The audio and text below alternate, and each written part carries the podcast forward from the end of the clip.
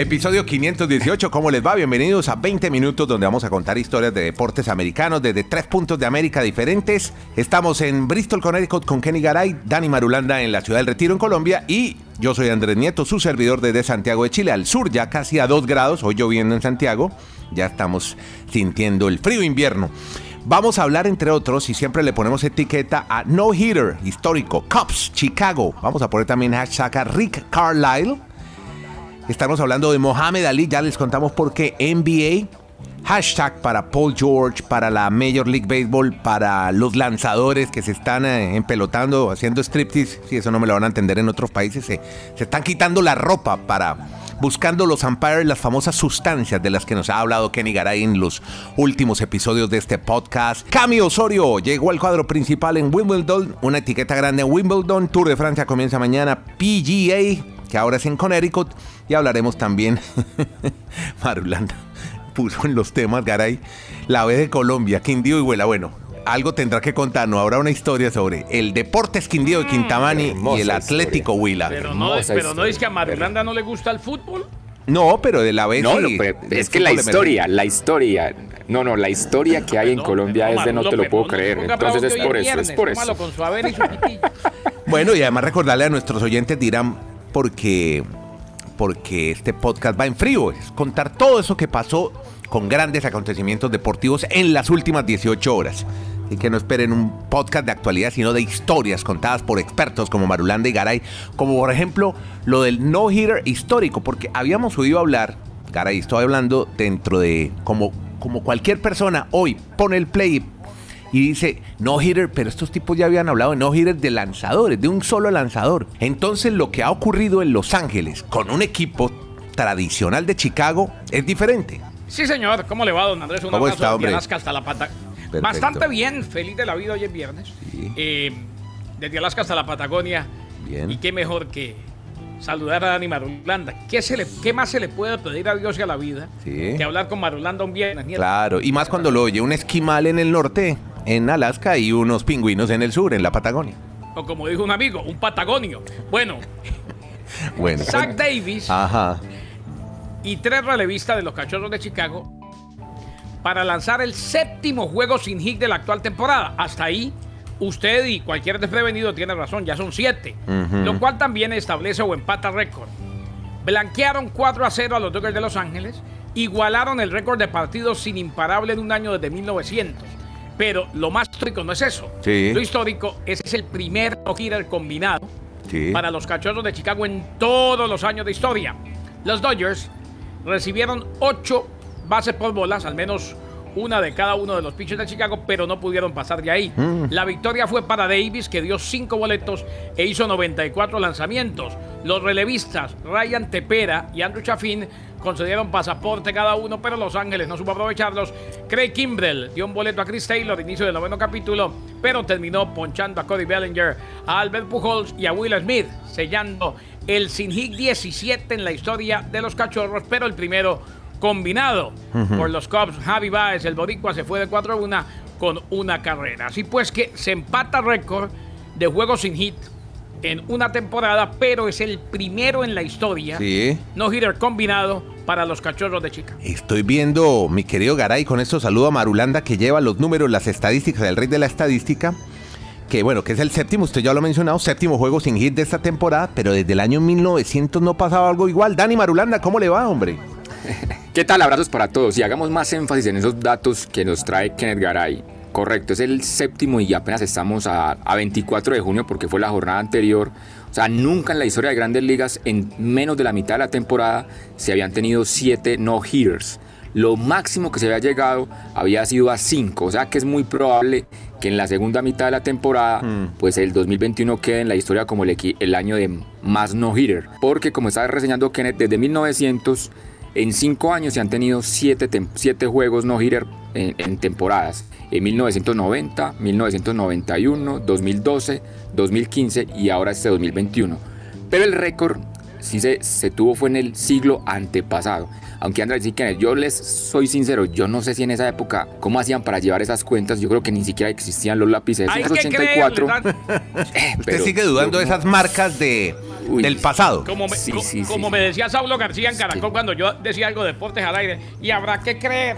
Pero bueno, el tema es que sí, y no, y Major League Baseball se pega de todos esos datos. Entonces, 1884 fue el año de man no hitter, no run, o, partidos pues obviamente sin carreras y, y sin hits. 8-8 es la marca entonces de, de, de, un equipo de 1884 o de todos los equipos de 1884 que llegaron a 8 hit no runs en cuanto a grandes ligas. Y el otro detalle que Kenneth estaba también anunciando y que pues le hacemos más énfasis es que la historia para los Cubs es que de los 17 juegos el de anoche fue la primera vez que lo hicieron combinado. O sea, no solo fue un solo el que no permitió no hitter. Ahí está entonces los no hitters en la Major League Baseball con lo que queríamos abrir este podcast de hoy. Sí. habla de deportes americanos. Se hace un no hit no run y esta semana que arrancaron esas controversias de revisiones a los pitchers. Ustedes ya han visto cómo se han molestado muchos de ellos. No, sobre todo, sobre todo el tema de Max Scherzer, Andrés. Oiga, se quitan la ropa casi delante del umpire, quedan en pantaloncillos. es que era la tercera vez en el que, no es que lo revisaban y él ya se quitó la gorra, se abrió un poquito los ah. botones de la camisa y dijo, si quiere me abro de una vez el pantalón y me los bajo. Uy, ya. El de, el de Oakland también ya los tenía en las rodillas, pero es que no es solo que se, se bajen la, la ropa o la indumentaria al umpire, o sea, es en pleno montículo ante toda la gente que está en el estadio y toda la gente que está viendo en televisión el, el compromiso. Yo veo esas situaciones de mucha molestia, sobre todo los lanzadores, porque se están sintiendo como incriminados y sin todavía demostrarles nada. Y y, a pesar de todo eso, vea, consiguen un no-hitter la noche anterior. Y, son así, se paran y dicen, pero mire, esculque, esculque, míreme, revíseme. Sí, sí. Ah, que no tengo nada. y buscando el famoso bloqueador. el, ese es un pitcher, ese es un pitcher de chapinero.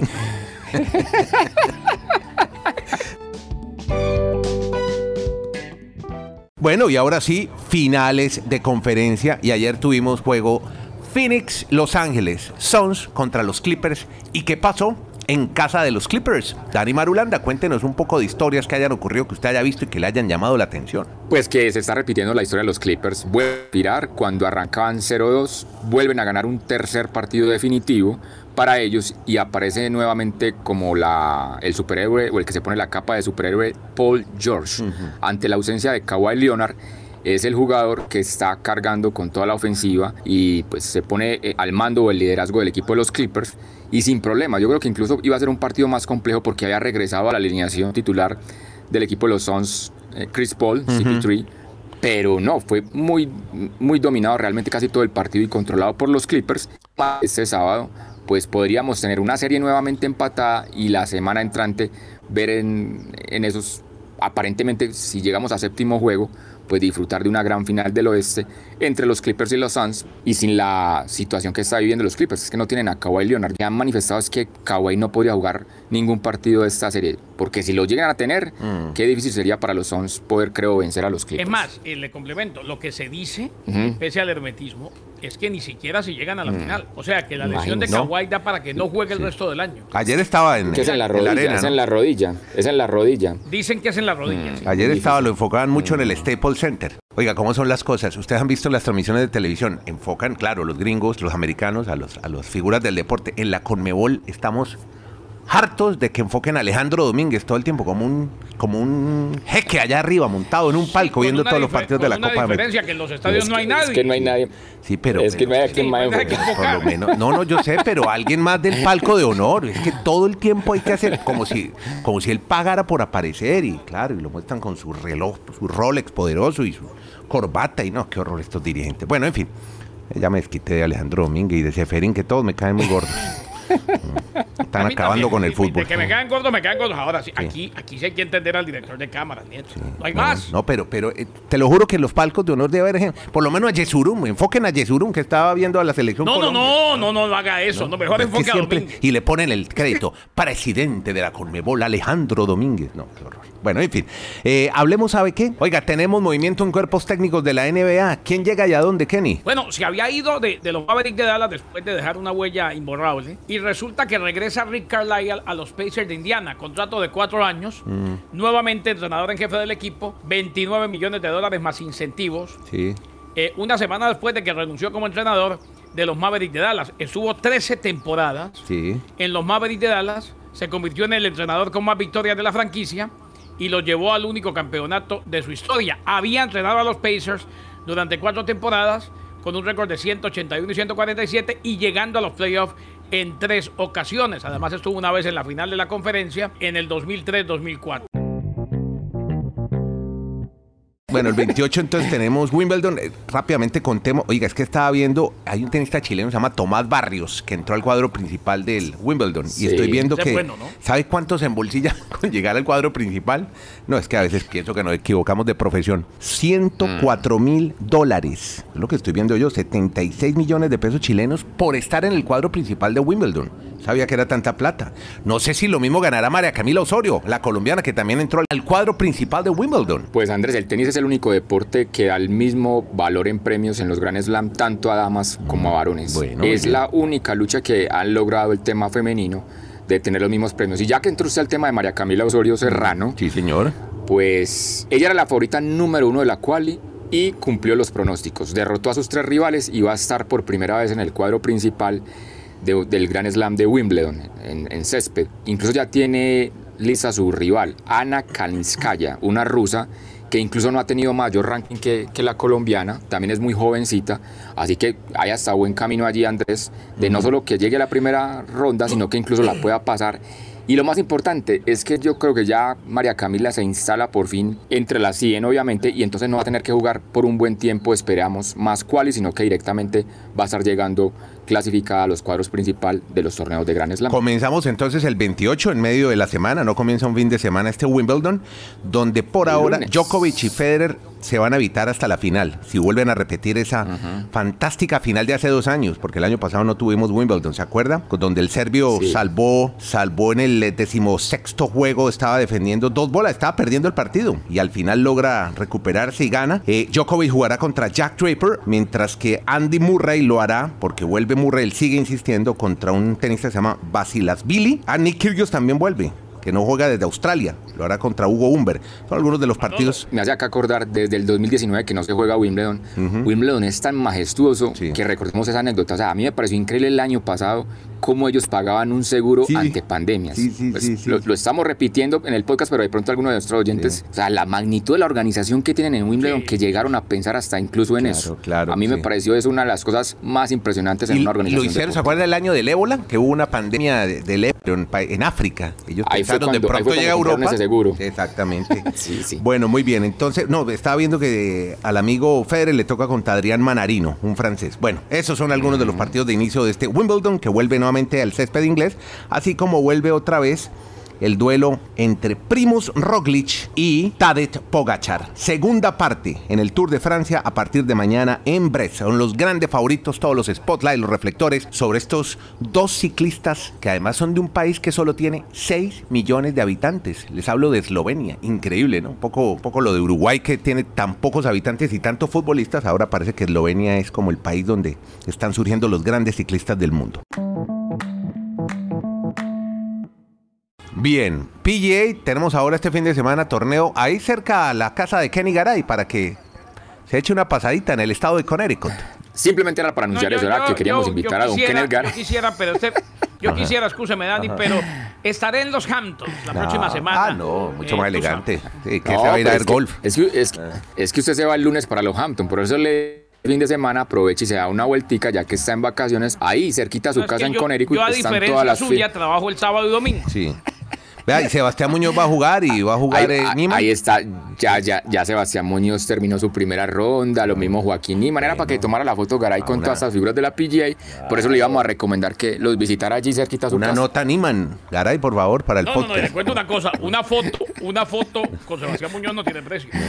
O una con Anser, pues, usted que adora a los mexicanos, ahora Anser. Ah, no, ya va, a pedir una foto con, con John Ram entonces. yo solamente adoro a Dios. Ah, bueno, ay.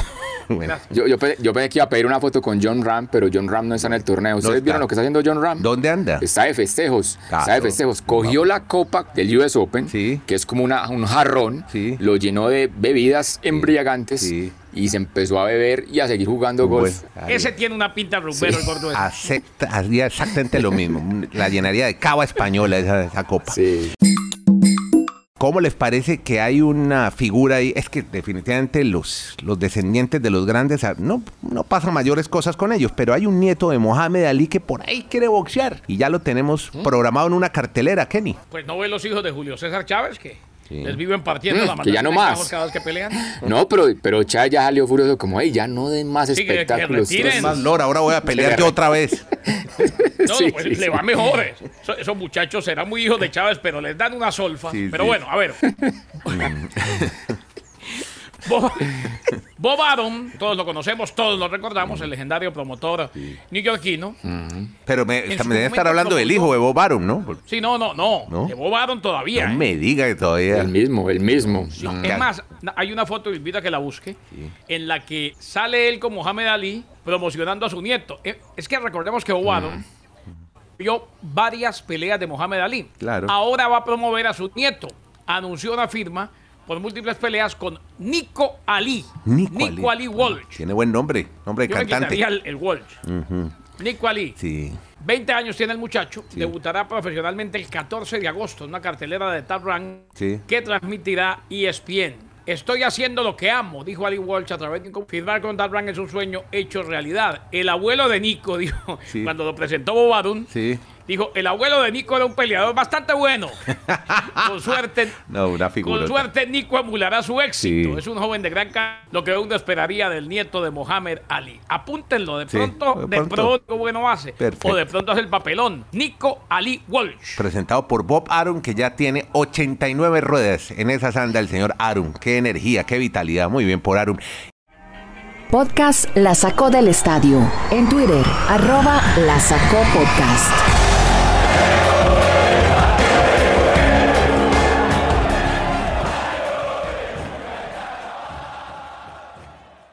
Y cerramos con esta historia buenísima de un fútbol emergente.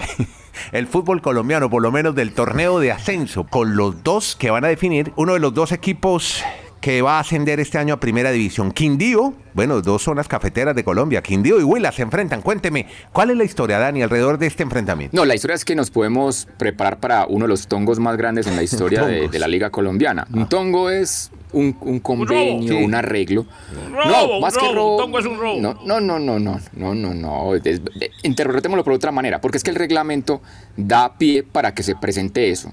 Resulta que en Colombia la segunda división está organizada en que el ganador de un torneo de un semestre enfrenta al ganador del torneo del segundo semestre. Correcto. Como hubo pandemia, pues el Huila ganó el torneo del año pasado y ahorita el día anterior Quindío ganó el otro torneo. Entonces los dos juegan una gran final y el que gana asciende de manera directa a la primera división. Correcto. Juego partido de ida y vuelta. Exactamente, que incluso están programados ya para el domingo y el jueves de la próxima semana. Muy bien. El tema es que el reglamento dice que si el equipo que pierde la final es el de mejor reclasificación del año, también asciende de manera directa. Entonces la gente dirá, pero ¿cómo así que en Colombia van a jugar una final Sí. y los dos ¿qué equipos pueden ascender? Sí. Pues señores, eso puede pasar. ¿Y cómo pasaría? Si en la final un partido lo gana el Huila y el otro queda empatado, los dos ascienden. No fregues. En- no sé si los directivos a esta hora estarán allá Bueno. conversando, haciendo reuniones, porque yo no creo que vayan a ser tan giles, Sí. como dicen los amigos argentinos, de que teniendo esa oportunidad, porque si, si no se da esa oportunidad, a uno de los dos le tocaría ir a jugar un repechaje con Cortuluá y no sé, ¿sabe, ¿sabe quién nos escucha, Andrés? Y le va a mandar un saludo muy especial. ¿A quién, hombre? Que me, quedé sorpre- que me quedé sorprendido porque estaba pendiente, de- o no sé, estaba al borde Sí, del colapso viendo esa definición. Risa loca. Oscar Monsalve, Ah, un saludo un para- más que un colega Sí. en Caracol Radio, exactamente. Estaba emocionadísimo en ese Twitter conversando de cómo era la situación que se iba a vivir este fin de semana en Colombia. Un genio. imagino. Qué bueno. Un genio. Se va a me emocionar. encanta. Eso, eso le digo yo, es un genio él. Sí. Un abrazo para él, que Pues- es muy pendiente de esos datos. Bueno, él es Kenny Garay, que está en Bristol. Infortunadamente no lo tendremos una semana. Merecido descanso. Kenny, feliz viaje y nos cuenta cómo le va. Nos manda saluditos Voy por a redes estar allá cerca a la casa del de, del de la serie que usted me, me, me recomendó y la vi y me gustó mucho. Eh, Halston, Halston, Halston. Ese. El diseñador, sí. El, El- de Netflix, sí. Cerca a la casa de Halston, Sí. el que usted me recomendó y me gustó mucho. Buena vista al mar. Bueno, muy bien. Y a, Ken, y a Dani Marulanda, que va a ir a comprarle el cuidado a Clarita. Gracias, Dani. Estás su obra de caridad de hoy. Gracias por Clarita. Dani Marulanda. que me acaba de pasar acá un avión por encima de la casa, entonces por eso no, había perdido la conexión. No, no, no, que estamos hablando que te está agradeciendo porque le vas a comprar el cuidado a Clarita, a la gallina ah, Clarita. Muchas gracias. Ah, bueno. Gracias. ya voy para allá. Eh, antes de que despida, ah, pregunta a Dani que si usted. Que, pregunta a Dani antes de que, que usted adopta todas esas gallinas de Dani allá en Acá las recibo con todo el cariño y las dejo. Pero pastorear, no las meto en jaulas. Listo, amigos, gracias. Gracias a todos. Yo soy Andrés Nieto Molina, los saludos de Santiago de Chile. Atentos a todo lo que pasa el fin de en deportes para podérselos contar el lunes en historias relatadas por Kenneth Garay, Dani Marulanda y este servidor. Muchas gracias a todos. Sigan con este podcast La Sacó del Estadio.